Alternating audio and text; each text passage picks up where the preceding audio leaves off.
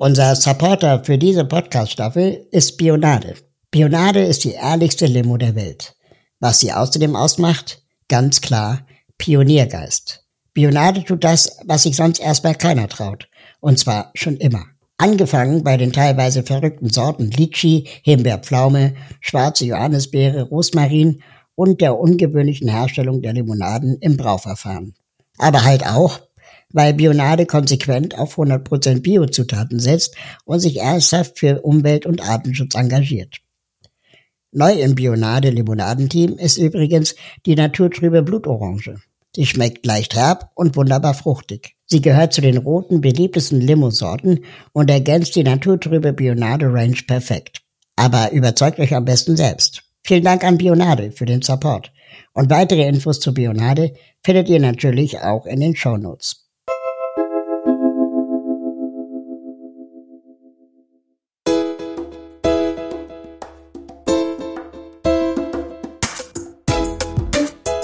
Wie kann ich was bewegen? ist ein Podcast und dein Weg in das politische Engagement.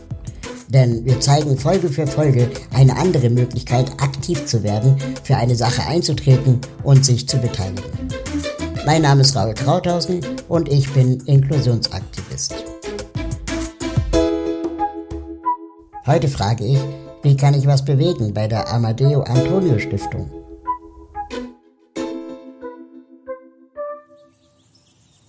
Ein lauer Sommerabend in einem beschaulichen Dorf. Die Sonne neigt sich dem Horizont entgegen. Die Vögel singen die letzten Lieder des Tages. Die Einwohner dieses Ortes gehen ihren Alltag nach und genießen die scheinbare Ruhe. Die Idylle eines kleinen Dorfes, umgeben von saftig grünen Feldern und rauschenden Wäldern. Die Menschen hier kennen sich. Es herrscht eine vertraute Gemeinschaft. Was unter dieser friedlichen Oberfläche lauert, ist leider mehr als die Entsprechung eines westdeutschen Vorurteils.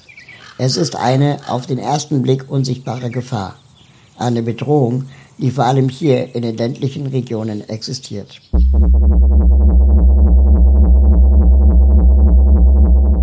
Die Amadeo Antonio Stiftung erkennt die Dringlichkeit dieser Problematik und engagiert sich aktiv, um diesen Entwicklungen entgegenzutreten. Sie bietet Beratung, finanzielle Unterstützung und schafft Netzwerke für engagierte Menschen vor Ort. Mein Name ist Anna Wers und ich bin Referentin für Rechtsextremismus im ländlichen Raum bei der Amadeo Antonio Stiftung. Und genau, ich arbeite schwerpunktmäßig zu dem Thema völkische Landnahme und zivilgesellschaftliches Engagement dagegen, rechte Esoterik und auch Ökologie, so als Querschnittsthemen, die da mit reinspielen. Darüber hinaus stellt sich die Frage, wie lokale Gemeinschaften in ländlichen Gebieten sensibilisiert werden können um Rechtsextremismus entschieden entgegenzutreten. Rechte Strukturen im ländlichen Raum schaffen das natürlich erstmal, ja, oder, oder in vielen Regionen eben unentdeckt zu bleiben ähm, weswegen das auch gezielt von einigen Rechtsextremen auch ähm, angestrebt wird, im ländlichen Raum Immobilien und Land und Fläche zu erwerben und sich dort anzusiedeln. Teilweise eben auch mit dem Ziel, mehr zu werden und den Zuzug von weiteren Gleichgesinnten äh, zu ermöglichen und ähm, da eben auch eine ja, strategische Infrastruktur aufzubauen. Bildungseinrichtungen und Schulen spielen eine wichtige Rolle bei der Prävention von Rechtsextremismus. Doch wie können Sie effektiv dazu beitragen? Ich glaube, dass schon auch die, ähm, die Schule auch ein wichtiger Ort ist, um, um Rechtsextremismus zu thematisieren oder um auch nach Hilfe zu fragen oder nach oder eine Gruppe zu initiieren, sei es eine AG am Nachmittag oder in der Projektwoche das zum Thema zu machen. Und oftmals ist es ja auch so, dass Schule, wo dann auch junge Menschen mit dem Thema konfrontiert sind, ein Ort ist, wo Rechtsextreme auch gezielt versuchen, Einfluss zu gewinnen. Also es gibt immer wieder den Fall, dass gerade ähm, in der völkischen, im völkischen Milieu, dass da völkische Rechtsextreme Einfluss versuchen zu gewinnen im schulischen Kontext und zum Beispiel mit einer Garten AG sich engagieren oder genau oder auch politisch äh, versuchen Einfluss zu gewinnen, Flyer verteilen oder vielleicht dass äh, ein völkischer Lehrer an der Schule unterrichtet. Und da ist es natürlich unglaublich wichtig, dass junge Menschen da die Erfahrung machen, dass Behörden und die Einrichtungen und die Schulleitung damit gut umgehen können. Also dass da auch Lehrkräfte und äh, Verantwortliche soweit geschult sind, damit gut umzugehen und das problematisieren und auch vor den SchülerInnen eben zeigen, dass menschenverachtendes Gedankengut und Rechtsextremismus in einer demokratischen Schule nichts zu suchen hat. Und ich glaube, dass da die Erfahrungen unglaublich wichtig sind und das kann zu einer super frühen Politisierung auch führen, dass SchülerInnen sich gemeinsam organisieren. Es gab in Niedersachsen auch den Fall, dass äh, Demonstrationen und Kundgebungen angemeldet wurden, um gegen einen ähm, rechtsextremen Lehrer vorzugehen. Und da sind natürlich dann auch ältere Menschen gefragt, äh, das zu unterstützen oder da auch zu schauen, was, was kann ich denn tun, um ja, um auch die Selbstwirksamkeit der jungen Menschen zu fördern oder ähm, zu motivieren. Ich glaube, da die Erfahrung im schulischen Kontext ist unglaublich wichtig und klar, in Vereinsstrukturen sind es natürlich auch nochmal Wirkungsräume, wo junge Menschen mit Rechtsextremismus konfrontiert sind oder sich innerhalb dieser Strukturen engagieren können und Verbündete finden können. Also da sich wirklich breit aufzustellen und von, von, von einer breiten Expertise zu gewinnen und aber eben auch äh, breit dann auch aufzuklären. Also oftmals ist es dann so, dass in Bündnissen sich dann auch selber erstmal Wissen angeeignet werden muss, dass man erstmal intern dann auch, also vielleicht so grob den Konsens hat, gegen rechts zu sein, aber dass man sich dann vielleicht auch gemeinsam erstmal weiterbilden muss, um das Phänomen, gegen was man sich stellt vor Ort, was gerade aufkommt, aufkocht, ähm, das auch wirklich in Gänze zu verstehen, zu analysieren, um dann auch zu schauen, welche Gegenmaßnahmen sind hier sinnvoll, welchen Aktivitäten wollen wir uns entgegenstellen. Es gibt auch Erfolgsgeschichten von Projekten und Initiativen, die in ländlichen Regionen gegen Rechtsextremismus aktiv sind. Also oftmals oder mm, in vielen Fällen sind erfolgreich ja, die aktiven Menschen dort, wo sie mehrere sind. Also das heißt, wo sie sich in Bündnissen zum Beispiel zusammenschließen, ähm, also wirklich in, in breiten, äh, bunten Bündnissen, wie das dann immer so schön heißt, von Antifa bis Ordnungsamt im Prinzip. Also sich da wirklich breit aufzustellen von dem Recherchewissen, was eben nötig ist, mit ähm, engagierten Journalistinnen und antifaschistischen Rechercheleuten über ja, Mitarbeitende von, von Kirchen, Sozialarbeitenden bis hin zu Personen in den Verwaltungen, die meinetwegen auch im Ordnungsamt arbeiten und äh, da auch nochmal andere Zugänge haben oder andere Wirkungsräume auch haben. Die Amadeo Antonio Stiftung bietet wertvolle Unterstützung für junge Menschen in ländlichen Regionen, die sich gegen Rechtsextremismus engagieren möchten. Doch welche Gefahren und Risiken sind mit diesem Engagement verbunden? Und wie können sie minimiert werden? Wenn ich mich gegen rechts engagiere im ländlichen Raum und mein Gesicht zeige, dann bin ich natürlich einer ganz anderen Gefahr ausgesetzt als im städtischen Raum, wo ja, das einfach schwieriger ist nachzuvollziehen, wo engagierte Aktivistinnen leben zum Beispiel. Dementsprechend ja, geht das so in beide Richtungen, die Herausforderung. Einerseits eben die Rechtsextremen zu beobachten, aber auch ähm, das Engagement dagegen.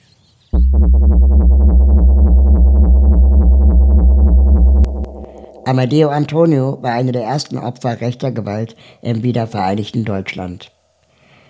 Die Amadeo Antonio Stiftung, gegründet im Jahre 1998, verfolgt seit ihren Anfängen ein klares Ziel. Die Stärkung einer demokratischen Zivilgesellschaft, die sich konsequent gegen extremistische Ideologien zur Wehr setzt und gleichzeitig Minderheiten schützt. Doch die Arbeit der Stiftung beschränkt sich keineswegs auf finanzielle Unterstützung. Sie zielt auch darauf ab, engagierte Menschen vor Ort sichtbar zu machen und das Thema Rechtsextremismus dauerhaft auf die Tagesordnung zu setzen. Ihr Einsatz erstreckt sich insbesondere auf ländliche Regionen, in denen die Herausforderungen im Kampf gegen Rechtsextremismus oftmals andere Facetten haben als in städtischen Gebieten. In diesen ländlichen Regionen, die häufig von Abwanderung, Arbeitslosigkeit und Überalterung gezeichnet sind, setzen Rechtsextreme vermehrt auf eine Strategie der völkischen Landnahme. Was bedeutet das? Sie ziehen in diese Gebiete, um dort rechtsextreme Strukturen zu etablieren, Einfluss zu gewinnen und ihre extremistische Ideologie als Normalität zu etablieren. Es ist ein warmer Augusttag in der Stadt Kimbele, Angola. Die Sonne scheint auf die staubigen Straßen, Kinder spielen fröhlich und Musik schwingt aus der Ferne in der Luft. Einer der Jungen heißt Amadeo. Er lacht viel, liebt die Musik. Er ist das älteste von zwölf Geschwisterkindern. Er ist verantwortungsvoll, wirkt aufgeschlossen und ruhig. Er träumt von einer Zukunft, in der er Flugzeugtechnik studieren kann. Im Jahr 1987 kommt Amadeo Antonio als Vertragsarbeiter in die DDR, gemeinsam mit 103 anderen Menschen aus Angola. Deutschland erscheint ihm als ein Ort der Möglichkeiten, ein Land, in dem er seine Träume verwirklichen kann. Doch diese Träume werden zerschlagen. Statt Flugzeugtechnik zu studieren, wird er zum Fleischer ausgebildet, in einer fremden Umgebung und einer Gesellschaft, die ihn ablehnt. Er landet in Eberswalde in Brandenburg, schon damals eine Hochburg der Rechtsextremen. Amadeo arbeitet in einem Schlachtbetrieb. Er versucht sich eine langfristige Perspektive aufzubauen, hier anzukommen. Doch die Verwaltung zwingt die Vertragsarbeiter, in gesonderten Wohnblöcken zu leben und schottet sie von der Bevölkerung ab. Kontakte zu Einheimischen sind unerwünscht und in den Gaststätten sind die Ausländer nicht willkommen. Mit der Wiedervereinigung im Jahr 1990 wird alles noch schlimmer. Amadeo teilt die allgemeine Unsicherheit über den Arbeitsplatz und macht sich dazu Sorgen um seinen Aufenthaltsstatus. In der Bevölkerung wächst eine rassistische Pogromstimmung. Neofaschistische Straßenbanden ziehen durch die Städte und Gemeinden, bedrohen all jene, die nicht in ihr Bild passen. Die Politik reagiert nicht. Gemeinden fürchten um ihr Image und bagatellisieren die Vorfälle. Die Gewalt wird stillschweigend hingenommen, auch in Eberswalde. Es ist der 24. November 1990, ein dunkler Winterabend in der grauen brandenburgischen Stadt. Es sind mehr als 50 Männer, die angetrieben von Hass durch die Straßen von Eberswalde ziehen. Sie grölen rassistische Parolen. Ihr Ziel ist das Hüttengasthaus, einer der wenigen Orte, an denen sich ausländische Vertragsarbeiter ungestört treffen können. Auch Amadeo Antonio ist an diesem Abend Gast des Lokals, zusammen mit zwei Männern aus Mosambik und zwei weißen Frauen. Die Polizei erfährt vom Auflauf der Neonazis und informiert den Gastwirt er solle sein Lokal besser schließen. Der Wirt empfiehlt Amadeo und den zwei anderen Männern zu gehen. Doch vor der Tür treffen sie direkt auf den aufgepeitschten Mob. Sie greifen sofort an. Bewaffnet mit Zaunlatten und Baseballschlägern schlagen auf Amadeo und die anderen beiden ein. Schwer verletzt gelingt es den anderen zu fliehen. Amadeo nicht. Rund zehn Personen verfolgen ihn und schlagen ihn brutal zusammen. Selbst als Amadeo Antonio bereits am Boden liegt, lassen die Angreifer nicht von ihm ab. Einer springt ihm mit beiden Füßen auf den Kopf. Erst als ein Bus vorbeifährt, stoppen die Neonazis den Angriff und lassen ihr Opfer regungslos zurück.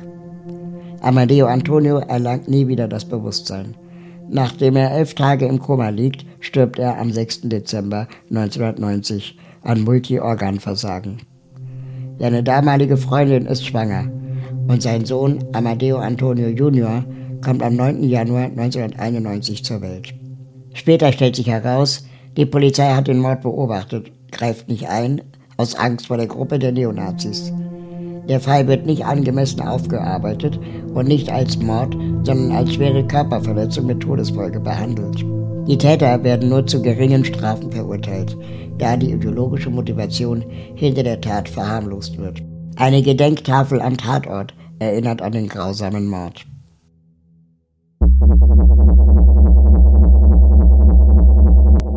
Warum ist die Arbeit der Amadeo Antonio Stiftung heute wichtiger denn je? Gerade angesichts der bedrohlichen Erfolge rechtspopulistischer Parteien wie der AfD ist es entscheidend, die Arbeit der Stiftung zu unterstützen. Doch wie können wir dazu beitragen? Die Amadeo Antonio Stiftung selbst bietet keine Möglichkeit für direktes ehrenamtliches Engagement. Aber du kannst dich in einem der vielen Projekte engagieren, die von der Stiftung unterstützt werden. Das Engagement in diesen Projekten kann einen entscheidenden Unterschied machen, indem sie aktiv dazu beitragen, demokratische Werte zu stärken, Aufklärungsarbeit zu leisten und Extremismus zu entgegnen.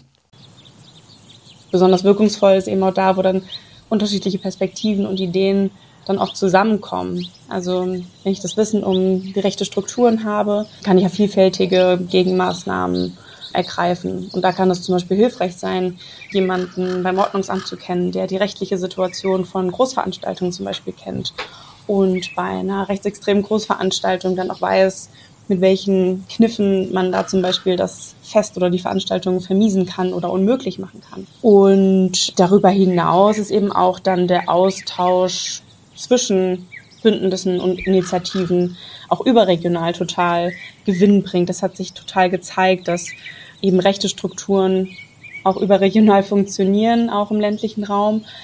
Und da auch die Initiativen und der Aktivismus dagegen eben auch davon ja, total viel lernen kann, sich mit Initiativen an, an anderen Orten zu beschäftigen und da Aktionsformate oder Kampagnen vielleicht sich gegenseitig davon zu berichten und davon äh, voneinander, voneinander lernen und äh, davon zu profitieren. Und darüber hinaus sind natürlich Medienwirksamkeit, ähm, also das, die öffentliche Berichterstattung auch total wichtig, effektiv gegen Rechtsextremismus im ländlichen Raum tätig zu sein. Ähm, das bietet nicht zuletzt auch Schutz für einzelne Aktive, tatsächlich, um da eben die Öffentlichkeit darauf aufmerksam zu machen. Das heißt in der regionalen Presse, aber auch überregional. Und genau, dazu gehört aber auch eine, eine ordentliche Ladung Mut auf jeden Fall auch und auch hier die, ja, die Stärke und den, den Mut dann auch äh, Gesicht zu zeigen und öffentlich aufzutreten, meinetwegen, dahinter dann auch zu stehen. Und äh, oftmals funktioniert das dann auch in Bündnissen so, dass es dann eine Sprecherin gibt oder einen Sprecher, die dann für Interviews und ähnliches zum Beispiel zur Verfügung stehen. Aber da gibt es ganz unterschiedliche Strategien von unterschiedlichen Gruppen. Also oftmals ist es so, gerade auf dem Dorf, dass es einzelne Personen gibt, die beobachten, also die rechte Aktivitäten beobachten, sich dann Verbündete suchen, sich zusammenschließen und erstmal mehr werden wollen und aufklären wollen. Und das sind dann die wichtigen Kernpersonen sozusagen, an denen das Engagement dann auch hängt. Und oftmals ist es dann so, dass genau diese Personen selber eine Infoveranstaltung oder eine Bildungsveranstaltung organisieren. Also zum Beispiel uns als Stiftung anfragen oder andere Organisationen anfragen oder Journalistinnen anfragen. So, hey, ich komme hier nicht weiter, ich habe hier schon versucht aufzuklären, ich brauche jetzt mal jemanden von außen, der das nochmal einordnet, der darüber berichtet, äh, der das mal genauer erläutert. Ich möchte eine Infoveranstaltung machen. Und dann ähm, genau, können wir zum Beispiel als Stiftung dann auch schauen, ob eine Kollegin, eine Referentin von uns oder auch ich dann eben vor Ort hinkommen und einen Vortrag meinetwegen halten oder den gemeinsamen Raum dann irgendwie auch zum Austausch äh, halten und moderieren können. Das ist oftmals sehr gewünscht oder kann auch noch mal mehr anstoßen, wenn jemand von außen auch noch mal dazukommt. Natürlich sehen wir das dann aber auch oft selber, dass die Leute vor Ort, die eben die Recherche meinetwegen dann auch betreiben oder das tagtäglich mit ansehen, was da vielleicht in ihrem Dorf passiert an Rechten, Unterwanderung oder Vereinnahmung, ähm, dass das natürlich auch die Expertinnen und Experten sind. Und ähm, oftmals passiert das dann auch Hand in Hand, dass man gemeinsam so eine Infoveranstaltung oder eine gemeinsame Auseinandersetzung, dass man das so gemeinsam durchführt. Und oftmals also oder für, für verschiedene Phänomene gibt es ja auch ähm, verschiedene Expertinnen und ähm, ich glaube, dass das zum Beispiel total hilfreich ist, da einfach auch nach draußen zu gehen und verschiedene Organisationen oder Expertinnen und Experten anzuschreiben und äh, zu schauen, wer da jetzt am geeignetsten ist, für eine Infoveranstaltung zu kommen. Die Vernetzung von Aktivistinnen und Aktivisten in ländlichen Regionen spielt eine entscheidende Rolle bei der Bekämpfung von Rechtsextremismus. Doch wie kann man sich am besten organisieren? Also ich glaube, um als lokale Gemeinschaft, sei es jetzt in Form von einem Verein oder einem Verband oder einer Nachbarschaftsgemeinschaft, um da wirksam gegen rechts zu sein, muss man auch einfach manchmal erstmal hinfallen. Also oftmals braucht es dann wirklich erst ähm, oder oftmals führt der Fall von einer rechten Vereinnahmung oder von einem Vereinnahmungsversuch führt dann zu einer Auseinandersetzung erst mit dem Thema. Und man merkt, oh, wir sind gar nicht abgesichert oder sind gar nicht geschützt vor rechten Vereinnahmungsversuchen. Das passiert immer wieder und das in, verschiedenen Kontexten. Sei es in der, ähm, in der freien Schule als Verein, der vielleicht eine, eine Schule gründen möchte und eigentlich demokratisch orientiert ist und dort dann aber von rechtsesoterischen Akteuren unterwandert wird oder sei es der lokale Gartenverein, der von Anastasia-Anhängern unterwandert und vereinnahmt wird bis zur Kassenwertin und äh, Vereinsvorstand und man dann erst merkt, da wollten wir eigentlich gar nicht hin. und genau, das, das gibt es immer wieder. Und ich glaube, dass, ja, dass, dass man da auch natürlich, kann man sagen, im Vorhinein hm, wollen wir uns schon absichern und entwickeln schon äh, von Beginn an ein Leitbild, was ganz klar demokratisch verortet ist und sich gegen alle Formen von menschenverachtendem Gedankengut und Rechtsextremismus abwendet und dass das keinen Raum hat. Also das ist natürlich das, das Optimum, wenn, wenn man das schon von vornherein macht. Aber auch sowas kann ein Prozess sein, den man dann erst eingeht oder die Dringlichkeit dessen sieht, wenn das Kind dann schon in den Brunnen gefallen ist und man mit Rechtsextremen in den eigenen Strukturen zu tun hat. Ja, und auch, und auch da ist es wichtig, ne, nicht, ähm, nicht alleine zu agieren, sondern sich auch zusammenzuschließen und sich auch als äh, Verbündete oder als Gemeinschaft zu verstehen, weil da einfach mehr funktioniert als alleine. Doch welche Strategien und Ansätze haben sich in der Arbeit gegen Rechtsextremismus in ländlichen Regionen als besonders effektiv erwiesen? Hier spielen junge Menschen eine entscheidende Rolle. Sie haben verschiedene Möglichkeiten, sich in ländlichen Regionen gegen Rechtsextremismus zu engagieren und die Stiftung unterstützt sie dabei. Man kann ja auch als Einzelperson unerkannt aktiv sein und äh, Wege nutzen, wo man jetzt nicht ähm, direkt eine, eine, Kundge eine, Kundgebung vor einem ähm, völkischen Projekt anmelden muss. Also da bekomme ich auch immer wieder mit, ähm, wenn Beratungssuchende oder einzelne Aktive den Kontakt zu uns suchen. Ja, dass, dass, dass dann Einzelpersonen vor Ort mitbekommen. Da findet eine Veranstaltung statt von äh, völkischen Akteuren in Gaststätte XY oder Hotel XY. Ich schreibe den Besitzer einfach mal an, die, die, die, ähm, die Besitzer von der Immobilie und informiere die mal darüber, wen die da eigentlich zu sich ins Haus reinlassen. Und schicke den mal einen Haufen von Rechercheartikeln und frage dann nochmal ganz gezielt nach, ob sie sich wirklich sicher sind, dass sie solche AkteurInnen zu sich ins Haus reinlassen wollen. Weil das im Zweifel ja auch zu relativ schlechter Presse und genau, zu schlechter Presse einfach führen kann. Und äh, das kann man eben auch anonym ähm, machen, zum Beispiel. Das sind so Aktionen, von denen ich zum Beispiel kenne oder wo ich weiß, das hat schon an vielen Stellen ziemlich viel Wirkung gebracht. Wenn man sich denn aber doch dazu entscheidet, ja, sich ein bisschen breiter aufzustellen oder vielleicht auch, wenn man die Zeit hat, sich zu engagieren und sich zu informieren, vor allen Dingen auch, was gibt es denn bei mir vor Ort in der Region an Strukturen? Gibt es eine mobile Beratung, zu denen ich Kontakt aufnehmen kann? Gibt es vielleicht ähm, schon bestehende Bündnisse und, und Gruppen, die sich gegen rechts engagieren? Kann ich da vielleicht den Kontakt suchen? Und genau, und mich vor allen Dingen auch darüber informieren, wenn ich das nicht schon weiß, welches Bedrohungspotenzial geht von den Rechten aus. Also sind die besonders klagefreudig, sind die besonders aktiv, was Bedrohung angeht. Wenn ich mein Gesicht zeige, werden die eine Woche später meinem Arbeitgeber irgendwelche Verleumdungen über mich schreiben, ähm, werden die bei mir zu Hause Telefonterror betreiben, werden die meine Kinder bedrohen, ähm, was für ein Potenzial geht von denen aus. Ich glaube, das ist ganz wichtig zu wissen, ähm, gegen wen richtet man sich da, was für ein Bedrohungspotenzial geht davon aus und ähm, welche Gefahr, äh, in welche Gefahren begebe ich mich selber. Genau, wenn ich eben nach draußen gehe und äh, mit Gesicht auf die Straße gehe, beispielsweise bei einer Kundgebung oder bei einem, bei einem, bei einer Veranstaltung, die ich organisiere, bei einem Fest für Demokratie oder ähnliches, wenn ich da mit Gesicht auftrete, was passiert eigentlich als nächstes? Und da sind, glaube ich, Beratungsstellen und auch betroffenen Beratungsstellen super wichtig.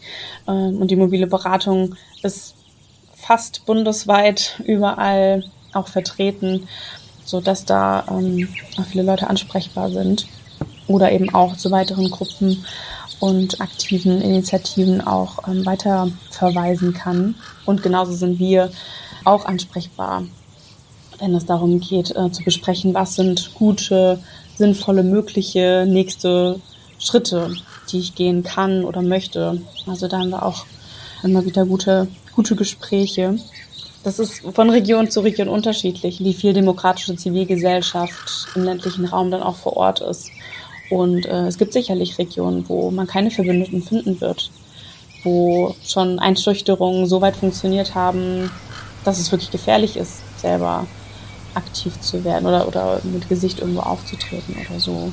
Genau. Und dann gibt es wieder andere Regionen, wo sich das total lohnt und jede Person mehr total viel wert ist und man sich dann auch gegenseitig auch schützen kann. Also es gibt zum Beispiel, gab es mal eine sehr schöne Aktion nach einem Angriff auf, eine, ähm, auf ein Haus von einer aktiven Person, die eben auch mit genau, ähm, aktiv in einem Bündnis war und bei einer Veranstaltung mitgemacht hat. Bei ihr wurde das ein Hakenkreuz ans, ans Haus angebracht, ähm, was ja schon eine ziemlich krasse, nahe Bedrohung irgendwie war.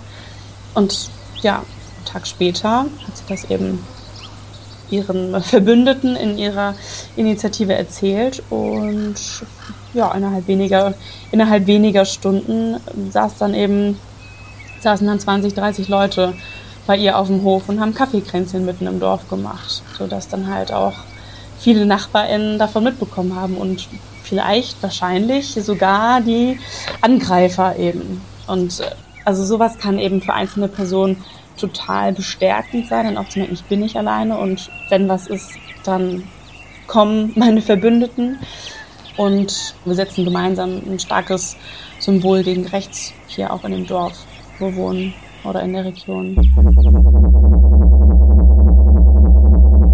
Es gibt ja bereits äh, viele Anlaufstellen, also einmal die Beratungsstellen für Opfer von rechter Gewalt, Antidiskriminierungsberatung und die mobilen Beratungen gegen Rechtsextremismus, wo man über deren Bundesverbände auch die verschiedenen Landes- und äh, teilweise in einzelnen Bundesländern haben sie dann auch mehrere äh, Standorte. Da findet man eigentlich ganz gut aufgeschlüsselt sozusagen. Das sind äh, ist immer eine gute Adresse. Und natürlich ist es aber trotzdem auch zu empfehlen oder kann man natürlich auch sagen, dass ich als, als aktives Bündnis oder als, äh, als äh, Verein oder Initiative das vielleicht auch so ein bisschen bündelt. So, wer ist denn hier von, von Anfeindungen und Bedrohungen betroffen. Und dass man sagt, so, das ist total wichtig, dass es gemeldet wird, diese Fälle, um das sichtbar zu machen, weil gerade im ländlichen Raum kann sowas eben total untergehen und dann bekommt das niemand mit. Und da immer wieder aufzuzeigen, es ist wichtig, dass, dass wir darüber sprechen, dass wir das sammeln, diese Informationen und dann auch äh, den Recherche- und Informationsstellen äh, von Antisemitismus meldet. Da gibt es den Bundesverband und aber auch einzelne Regionalverbände.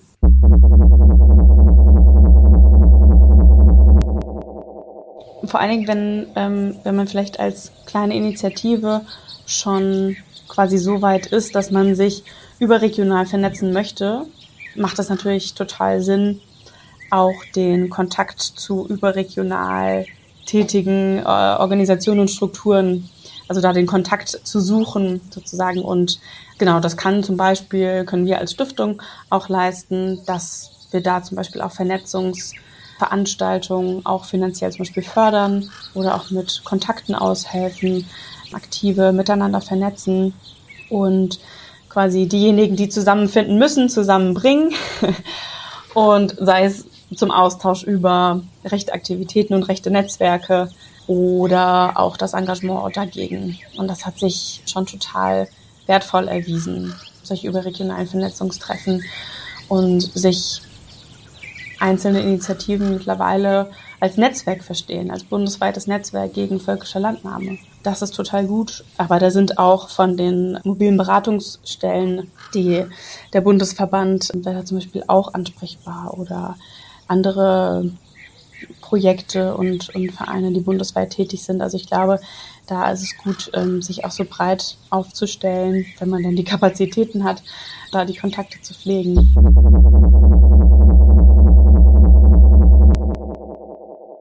Dann frühzeitig genug zu schauen, dass man nicht so als Einzelperson, was eben oftmals tatsächlich der Fall ist, dass es eben an Einzelpersonen hängt, ähm, das hauptsächliche Engagement und immer wieder das Lostreten von Auseinandersetzungen und Aktivitäten und Engagement. Das ist ja am Ende Arbeit, äh, viel Arbeit, die geleistet wird und oftmals unbezahlt. Und da aber eben dann wirklich frühzeitig auch zu schauen, dass dass sich das nicht so bündelt an einzelnen Personen, sondern dass auch Verantwortung so verteilt ist. Genau, da würde ich sagen, sind ältere als auch jüngere Menschen gefragt, sich dessen bewusst zu sein. Und genau, und als junger Mensch im ländlichen Raum aktiv äh, Rechtsextremismus zu bekämpfen. Ich glaube, dass auch quasi in, in jüngeren Kreisen das total wichtig ist, das so zum Konsens zu machen, dass eine Jugendkultur immer gegen rechts sein sollte oder, oder die Jugendkultur, in der ich mich bewege, die ich vielleicht mitpräge, dass, dass man da einfach Rechtsextremismus und Haltung dagegen mit etabliert und das politisch sein cool ist von jungen Jahren bereits. Also ich glaube, dass, dass da schon viel zu reißen ist. Im digitalen Raum, aber auch im ländlichen Raum vor Ort. Naja, ich glaube, dass, dass sich so ähm, der ländliche und der städtische Raum durch den digitalen Raum, ja, dass sich da so die Grenzen mehr und mehr aufweichen eigentlich. Also ich glaube, dass junge Menschen über TikTok, äh, Instagram vielleicht auch noch ein bisschen und Co., dass die miteinander vernetzt sind und dass darüber total viel funktioniert. Und also Kolleginnen von mir in der Stiftung bieten dazu auch Fortbildung zum Beispiel an, wie man auf TikTok wirksam gegen rechts vorgehen kann. Ja, also so Workshop-Formate gibt es auf jeden Fall und die sind, davon müsste es noch viel, viel mehr geben. Ich glaube, dass es auch ein, ein Raum ist, der nicht, der nicht unterschätzt werden sollte. Was, was für eine Wirkungsmacht man da auch als junger Mensch ähm, gegen Rechtsextremismus hat. Aber da würde ich auch wieder sagen, dass der digitale Raum und die sozialen Netzwerke da auf jeden Fall zur Multiplikation dienen können. Also wenn da berichtet wird oder, oder auch meinetwegen auf Presse- und Informationsseiten, wenn da berichtet wird und erfolgreiche Aktionen gegen rechts, wenn davon berichtet wird, ich glaube, dass das andere total inspirieren kann. Also da eine Öffentlichkeit zu schaffen, ähm, eine Berichterstattung, selber Bericht zu erstatten, vielleicht selber auch journalistisch tätig zu werden, äh, Workshops äh, dahingehend zu machen, ähm, schreiben lernen, also journalistisch schreiben lernen. Ja, und von seiner Arbeit zu berichten. Ich glaube, dass das total auch Vorbildfunktion haben kann. Wir hoffen, ihr habt heute einen guten Einblick bekommen. Vielleicht wollt ihr euch auch engagieren. Schaut nach, nehmt Kontakt auf, probiert es aus, wenn ihr was bewegen wollt. Alle wichtigen Infos findet ihr unter wie kann ich was bewegen.de oder in den Show Notes. Oder habt ihr noch Fragen? Schreibt uns einfach in die Kommentare oder an podcast at wie kann ich was bewegen.de. Wir freuen uns, wenn ihr uns weiterempfehlt, positiv bewertet und vor allem, wenn ihr auch beim nächsten Mal wieder zuhört. Wie kann ich was bewegen ist eine Produktion der Part GmbH für digitales Handeln. Wenn ihr mehr darüber erfahren wollt, wie ihr politisch etwas bewegen könnt, dann hört unbedingt auch in die ersten Staffeln dieses Podcasts rein. Da erfahrt ihr zum Beispiel, wie Luisa Neubauer, Carola Rakete, Katja Diel oder Waldemar Zeiler etwas bewegen. Mein Co-Autor Benjamin Schwarz und ich haben für das Buch Wie kann ich was bewegen mit 16 der bekanntesten Aktivistinnen und Aktivisten Deutschlands gesprochen. Mit ihren beeindruckenden Geschichten erzählen wir, was den Aktivismus in Deutschland heute ausmacht. Das Buch erhaltet ihr überall dort, wo es Bücher gibt. Und denkt immer daran, Veränderung ist möglich. Alles, was du tun musst, ist anzufangen. Lasst uns was bewegen. Bis bald.